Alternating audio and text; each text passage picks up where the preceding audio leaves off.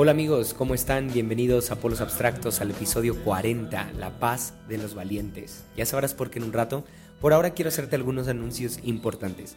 El primero es que estaré compartiendo algunas notas de los episodios de Polos Abstractos en la aplicación de Medium. Sí, es una aplicación solamente para blogs, para notas, para escritos. Entonces, ahí estaré compartiendo algo para una comunidad más lectora o una comunidad que sea más visual que auditiva y ahí puedes encontrar notas de aquí. Precisamente subí hace poquito las notas del gato de Schrödinger, el episodio creo que 37 de Polos Abstractos.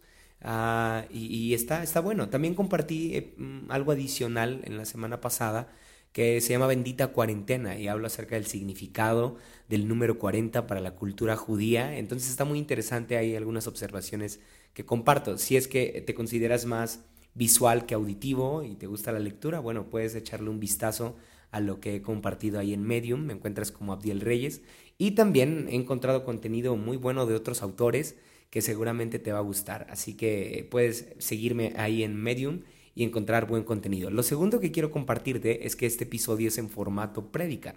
Sí, ya sé, nunca había pensado en subir alguna predicación, de hecho ese no, esa no era mi intención al iniciar Polos Abstractos, porque no me considero tan buen predicador. Además, creo que en podcast puedes tener un poco más el control de lo que estás diciendo, ya que si no te está gustando lo, que estás compartiendo, bueno, sencillamente pones pausa o vuelves a iniciar el episodio.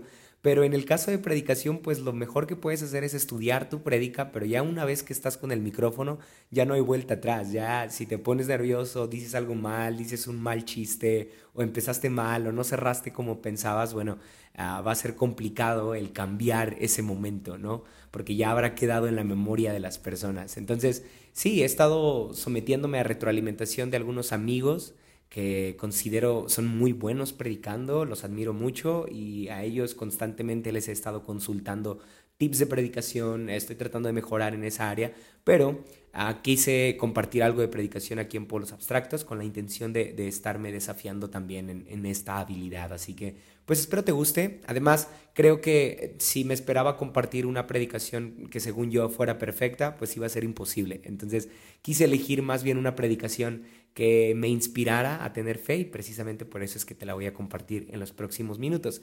Lo, segundo, lo tercero, perdón, que quiero compartirte es que hice un mal comentario o un mal dato en la predicación que vas a escuchar, ya que dije que Alejandro Magno dijo, si quieres paz, prepárate para la guerra, ¿sí? Y no es así. Lo, lo mencioné en la predicación, yo no sabía que lo iba a compartir en pueblos abstractos, entonces ni siquiera le puse título a la prédica en, ese momento cuando estaba precisamente predicando ante la iglesia. Entonces después se me ocurrió compartirla aquí en Polos Abstractos y le tuve que poner un título y para, para reafirmar lo que estaba diciendo, bueno, fui a internet y busqué quién había dicho esta frase y no, no fue Alejandro Magno. Fue otro, otro personaje importante en el contexto militar, pero no fue Alejandro Magno el que dijo si bis pasen para velum, ¿ok? Ah, lo rectifico por si hay algún alguna persona que sí sea como bien, ah, bien interesada en los datos que menciono y lo busca y quedo como un mentiroso, discúlpame, ¿ok? Sin embargo, no cambia mucho porque la intención de esa frase la llevo a otro, a otro punto que no tiene tanto que ver con quién lo dice. Entonces, bueno, espero que te guste lo que vas a escuchar acá. Y quiero comentarte también que la imagen de este episodio, si es que estás escuchando en Spotify ah, o me sigues en Instagram y puedes ver la imagen de este episodio, bueno, es Alejandro Magno, ¿ok? Aunque el personaje eh, importante o el, el, personaje protagónico de este episodio, de esta predicación, es Gedeón y los 300 hombres que lo acompañaron a la batalla, no encontré ninguna imagen bonita, artística, para acompañar este episodio. Entonces tuve que buscar de Alejandro Magno y bueno, es la imagen que, uso para, para este episodio. De cualquier forma, como te lo acabo de decir, no cambia en mucho el sentido de lo que estoy diciendo en la predicación, ¿ok? Así que espero que lo disfrutes mucho, que lo compartas, si es que quieres que dialoguemos, ya sabes que estoy presto a eso y a que nos, nos tomemos un café quizá o hagamos videollamada, no sé, lo que quieras, y podamos platicar de lo que escuches en los siguientes episodios aquí en Polos abstractos, ¿ok? Así que gracias por escucharme. Nos vemos la próxima.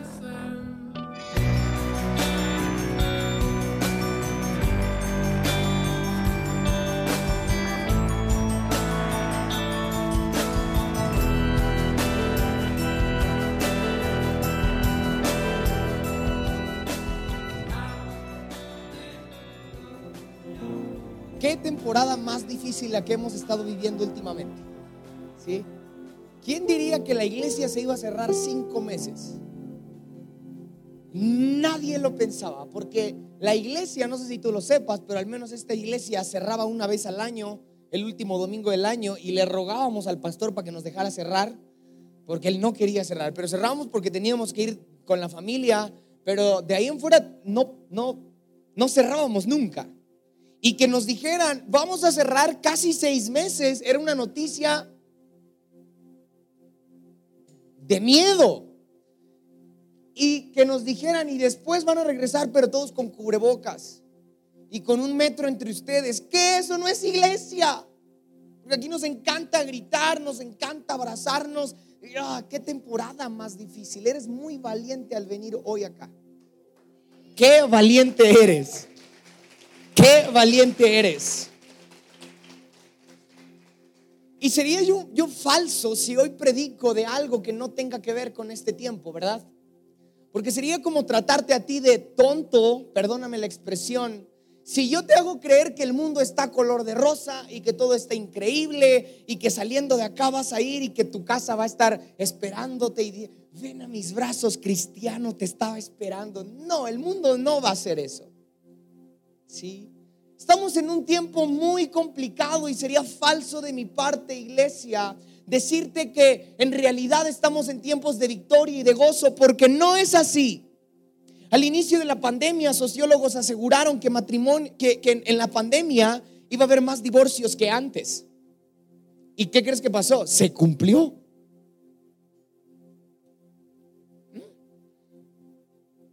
Estadísticas también aseguraban que en el encierro jóvenes iban a tener más encuentros con la pornografía porque iban a estar más en el ocio. ¿Y qué crees? Sucedió. ¿Qué, buen tiempo podría predicar hoy? Y me conflictúa en el corazón cada que pienso en qué predicar, porque de alguna forma pienso, es que voy a ser un falso si digo, ¡eh! Venga, iglesia, el mundo nada más está esperando que le prediques. No, el corazón del mundo está duro. Y me encanta una historia que encontramos en jueces capítulo 6. No te voy a leer toda la historia, pero puedes leerla en tu casa. Es jueces capítulo 6, versículo 1. Vamos a leer solamente algunos versículos de esta historia. Pero el punto central de esto es que el pueblo de Israel estaba viviendo mucho miedo. ¿Mucho qué? Mucho miedo. Y me encanta porque tiene que ver con este tiempo. Hay mucho miedo. Y en aquel tiempo el miedo que se tenía era porque había una gente llamada los madianitas y los madianitas eran tan pasados de lanza que llegaban al pueblo de Israel y dice la Biblia que llegaban como plagas. Es decir, si, si viviéramos en aquel tiempo, era como si los madianitas invadieran México y sencillamente llegaran a tu casa y a la mía y nos, nos sacaran de ahí y de nuestros trabajos y se plantaran y no valiéramos tú y yo. ¿Te imaginas toda, toda la deshonra y, el poco honor que le quedaba al pueblo de Israel cuando llegaba gente como plagas y los invadía y qué miedo había en aquel tiempo. Y estamos en tiempos de miedo. Estamos en tiempos de guerra, estamos en tiempos de tribulación y sé que no es el mensaje ideal que tu corazón espera escuchar, porque yo decía ayer con algunos amigos, sé que ahorita que has escuchado las noticias, has escuchado al doctor López Gatel, has escuchado a tu comadre, has escuchado Facebook y has escuchado todas las noticias de alguna forma. La predicación de la iglesia tiene que ir en contra de esas noticias. Y, oh, qué complicado. Qué complicado para los que predican en este tiempo, porque tienen que dar un mensaje que haga tanto eco en el corazón de las personas que ellas decidan no seguir escuchando al mundo y empezar a escuchar a Dios. Qué reto más grande el de los músicos, de cautivar tu corazón a tal punto que digas, tengo que aferrarme a Dios. Y, En el tiempo de miedo, dice la Biblia que Dios se aparece a un hombre llamado Gedeón. Y el versículo, jueces capítulo 6, versículo 10, 13, perdón, 13. Jueces 6, 13. ¿Tienes NBI? Por favor, NBI, nueva versión internacional. Ahí está, perfecto.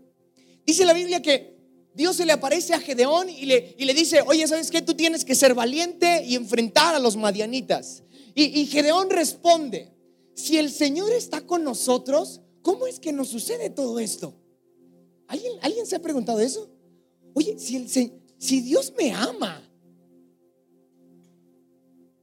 si Dios me ama, ¿cómo es que me sucede esto a mí?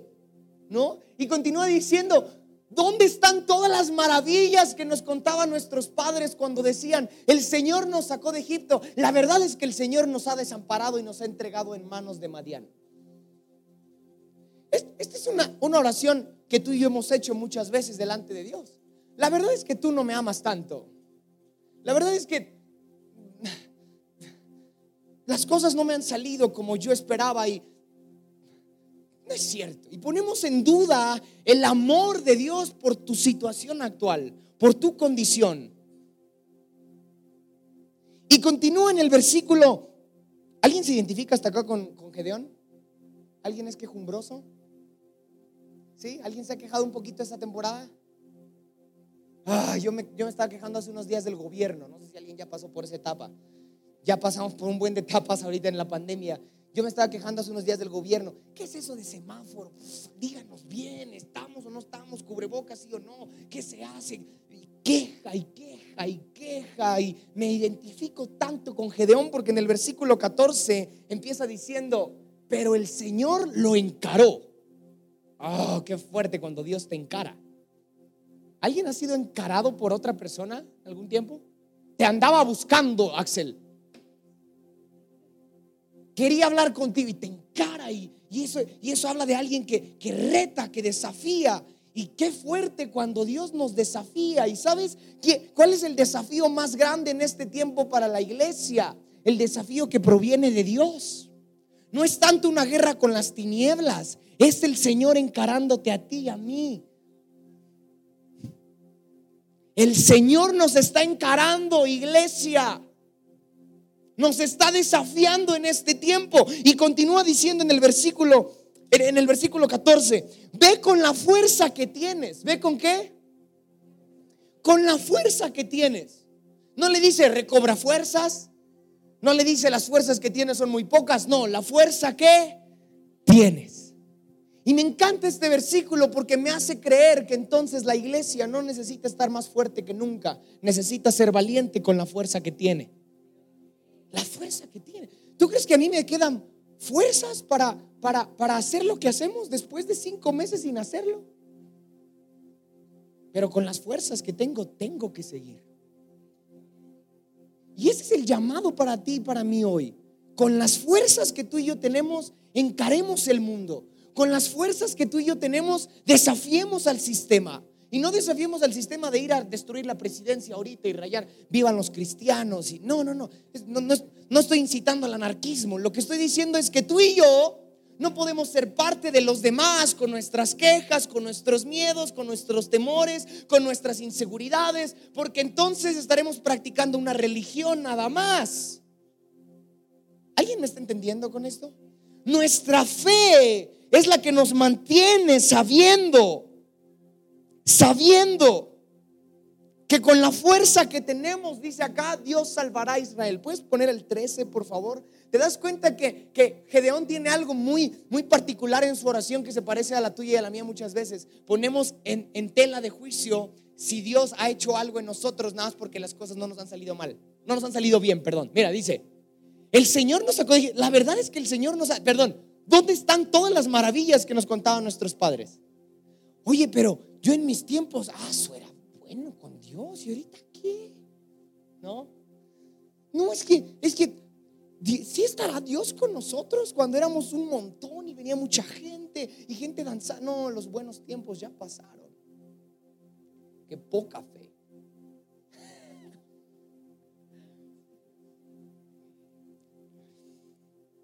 Puedes poner el 15. Escucha, Dios me, me da tanta, tanto miedo gente que se envalentona delante de Dios. ¿Has conocido a alguien así? Yo estoy viendo a varios. Así que no te escondas. Se envalentó. Dios lo encara. Le dice, ve con la fuerza que tienes. Gedeón objetó. Ah, con Dios mismo. ¿Alguien está entendiendo el contexto de esta historia? Gedeón no está peleando con el diablo, ni con el chanclas, ni con la bruja. Está peleando con Dios mismo. Y en este tiempo, iglesia, tenemos que aferrarnos a lo que Dios ha dicho. Si Dios ha dicho que hay esperanza, prediquemos esperanza. Y aferrémonos a lo que Él ha dicho. Si Dios dijo que proveerá, Él proveerá. Pero a veces somos tan débiles y tan cobardes, tan inseguros, tan miedosos. Y Gedeón objetó, ¿cómo voy a salvar a Israel? Mi clan es el más débil de la tribu y yo soy el más insignificante de mi familia.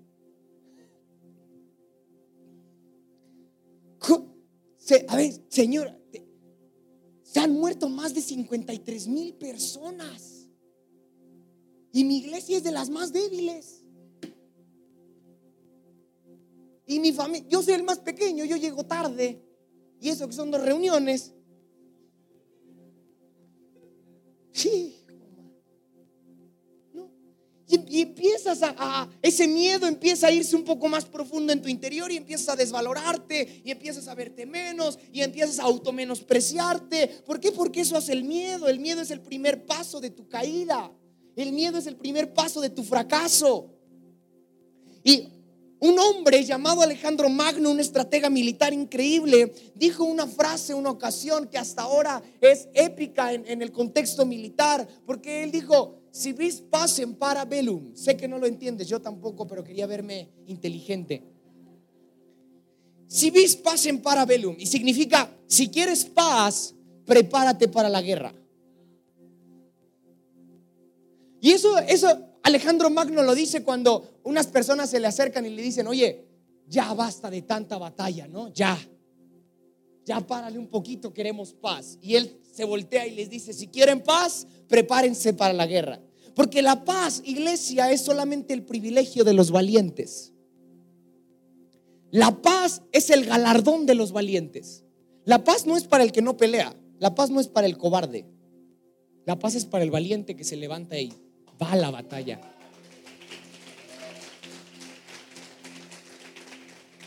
Y tú y yo venimos a la iglesia pidiendo paz, pero no guerra. Pero si quieres paz, y Gedeón quejándose y quejándose, Señor, que dónde estás, que no sé qué, que trae paz. Y Dios le dice, órale, vamos a pelear. Ay, ¿cómo crees si soy el más chiquito? Si nadie me hace caso a mí, si mi clan, mi, mi, mi barrio no me respalda. Y bueno, no sé si viste este famoso video del asaltante de la combi esta semana. Estoy seguro que lo viste más que tu Biblia.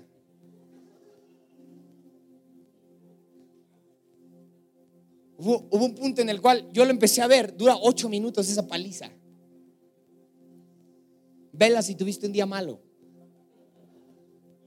Están dando una paliza. Y de repente yo me empiezo a reír. Y después de ocho minutos, no sé tú, pero a mí ya se me acabó la risa.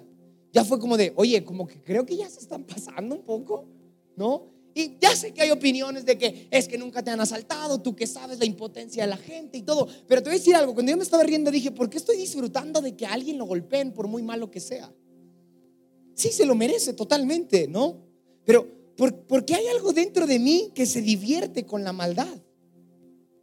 Porque hay algo dentro de mí que se divierte con la venganza. No me estoy metiendo en si era justo o no. Para mí era como, la, ¿por qué estoy disfrutando la venganza humana? ¿Alguien me entiende? Ah. Y no será entonces, iglesia, que nos hemos hecho tan parte del mundo en estos cinco meses, que hemos adquirido sus formas de pensar, sus ideas, sus pensamientos, sus sentimientos y todo lo que el mundo cree, tú y yo lo creemos también. Y es triste eso, iglesia, que gente que dice seguir a Jesús tenga pensamientos del mundo.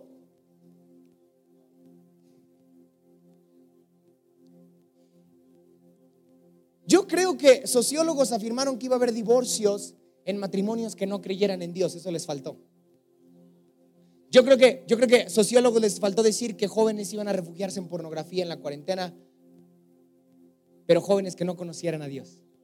Les faltó eso. A mí no me gusta que nos generalicen. ¿Alguien me entiende?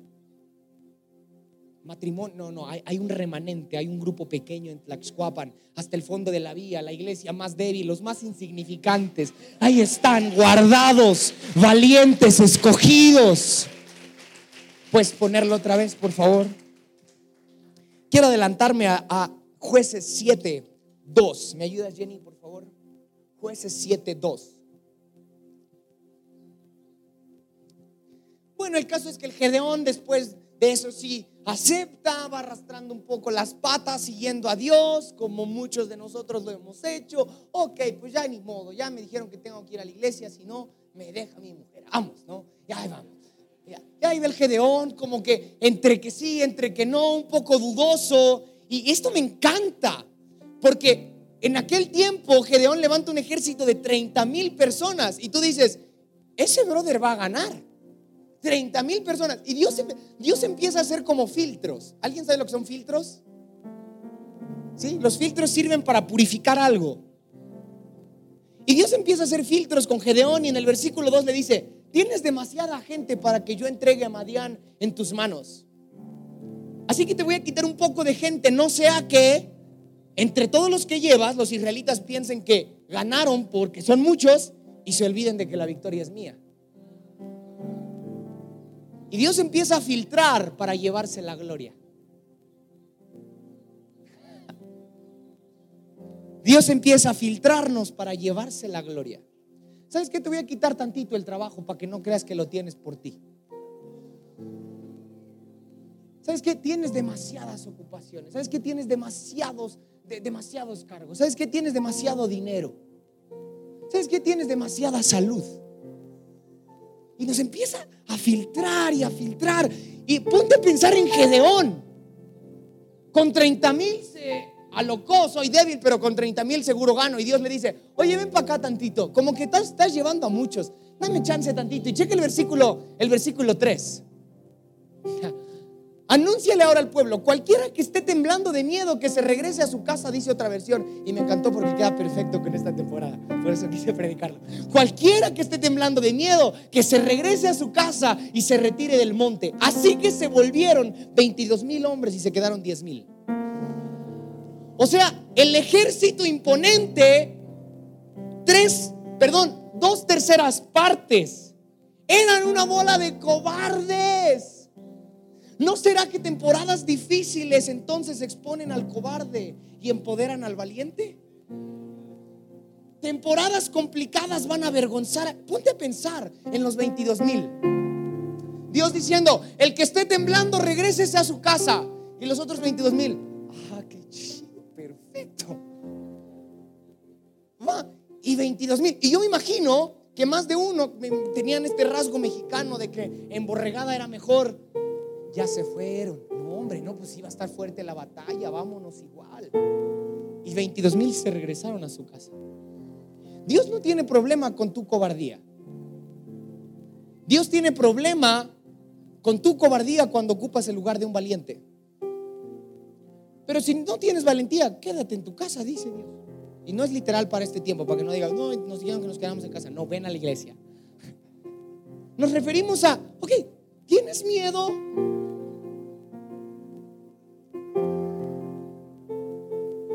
A la batalla. Pero te voy a decir una noticia que quizá va a asustar a algunos y a algunos otros les va a pasar como si nada. Iglesia, estamos en tiempos de guerra. Estamos en tiempos de guerra. Estamos en tiempos de guerra. Y el diablo, yo casi nunca hablo del diablo, pero es real. Yo casi no le hablo, no sé tú. Él y yo salimos peleados hace unos años y ya. Se fracturó ahí la amistad pero es real. Y el diablo está peleando por tu matrimonio, está peleando por tus hijos, está peleando por esta iglesia, está peleando por nuestros jóvenes, está peleando por Tlaxcoapan. Y tú y yo somos los elegidos para ir a pelear. Pero quien esté temblando de... No, espérame, espérame, espérame, espérame. No, no, no, no, no, no. Es que esto no es de, de aplauso. Quien esté temblando, háganos el favor no voy a continuar. Quiero que el Espíritu Santo hable a tu corazón. Y pienses en qué áreas has tenido miedo. Checa, checa el versículo 3. Perdón, el versículo 4. Pero el Señor, ¿le quedaron cuántos? Diez mil. Pero el Señor le dijo a Gedeón, todavía hay demasiada gente. ¿Te imaginas al Gedeón en ese momento? No te pases. Como que hay demasiada gente y todavía hay demasiada gente. Hazlos bajar al agua y allí los seleccionaré por ti. Si digo este irá contigo, ese irá, pero si digo este no irá, este no irá contigo. ¿Sabes con cuánto se quedó Gedeón? Con 300. De 30 mil. ¿Alguien está entendiendo eso? si, si usamos esta estadística en este tiempo, diríamos, iglesia llena, sí, pero sálganse los miedosos nomás se queda el Gus y el Josmar, ¿no? Y son los únicos. ¿Y te imaginas eso? ¿Te das cuenta cómo Dios nos lleva a ser parte de los valientes, aunque seamos menos? Yo prefiero pelear con la minoría de valientes que con la mayoría de cobardes. ¿Y sabes cómo está el mundo ahorita? El mundo pertenece a la mayoría de cobardes y tú y yo fuimos llamados a ser parte de la minoría de valientes. ¿Alguien lo cree? ¿Alguien lo cree en serio? ¿Alguien en su casa está batallando siendo la minoría? Pelea, resiste. Amén. Amén. Y dice el 6, 300 hombres lamieron el agua llevándola la mano a la boca. Perdón, el 8. Entonces Gedeón mandó a los demás israelitas a sus carpas, pero retuvo a los 300, los cuales se hicieron cargo de las provisiones y de las trompetas de los otros. ¿Sabes qué les pasa a los valientes? Se quedan con lo de los cobardes.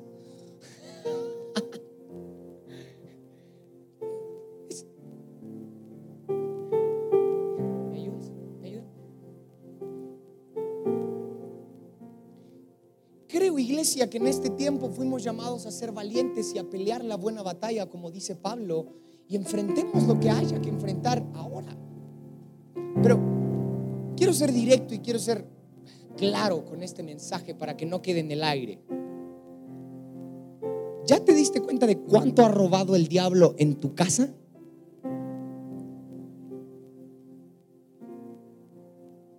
¿Ya te diste cuenta de cuánto ha robado el diablo en tu familia?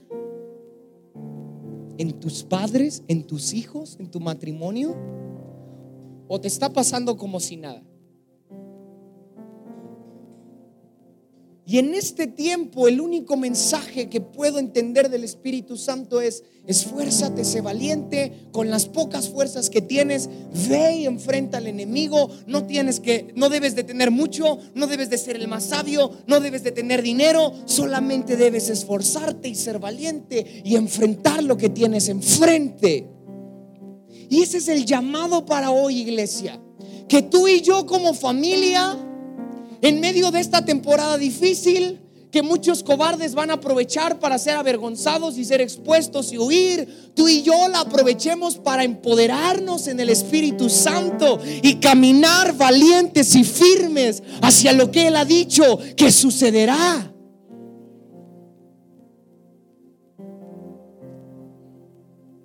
Y no pretendo terminar así, sino decirte que Gedeón tuvo la victoria cuando confió en la promesa de Dios. Gedeón obtuvo la victoria con el mínimo de fuerza, con el mínimo de gente, con el mínimo de personas, con el mínimo de, de, de, armaduras. Gedeón obtuvo la victoria con lo poco que tenía. ¿Acaso, iglesia, podremos obtener la victoria con el mínimo de fuerzas? ¿Acaso, iglesia, podemos obtener la victoria con lo mínimo de adoración que podamos expresar esta tarde? ¿Podemos obtener la victoria con lo mínimo que tenemos hoy? ¿Puedes creer esta mañana que hay victoria para ti con lo mínimo que tienes?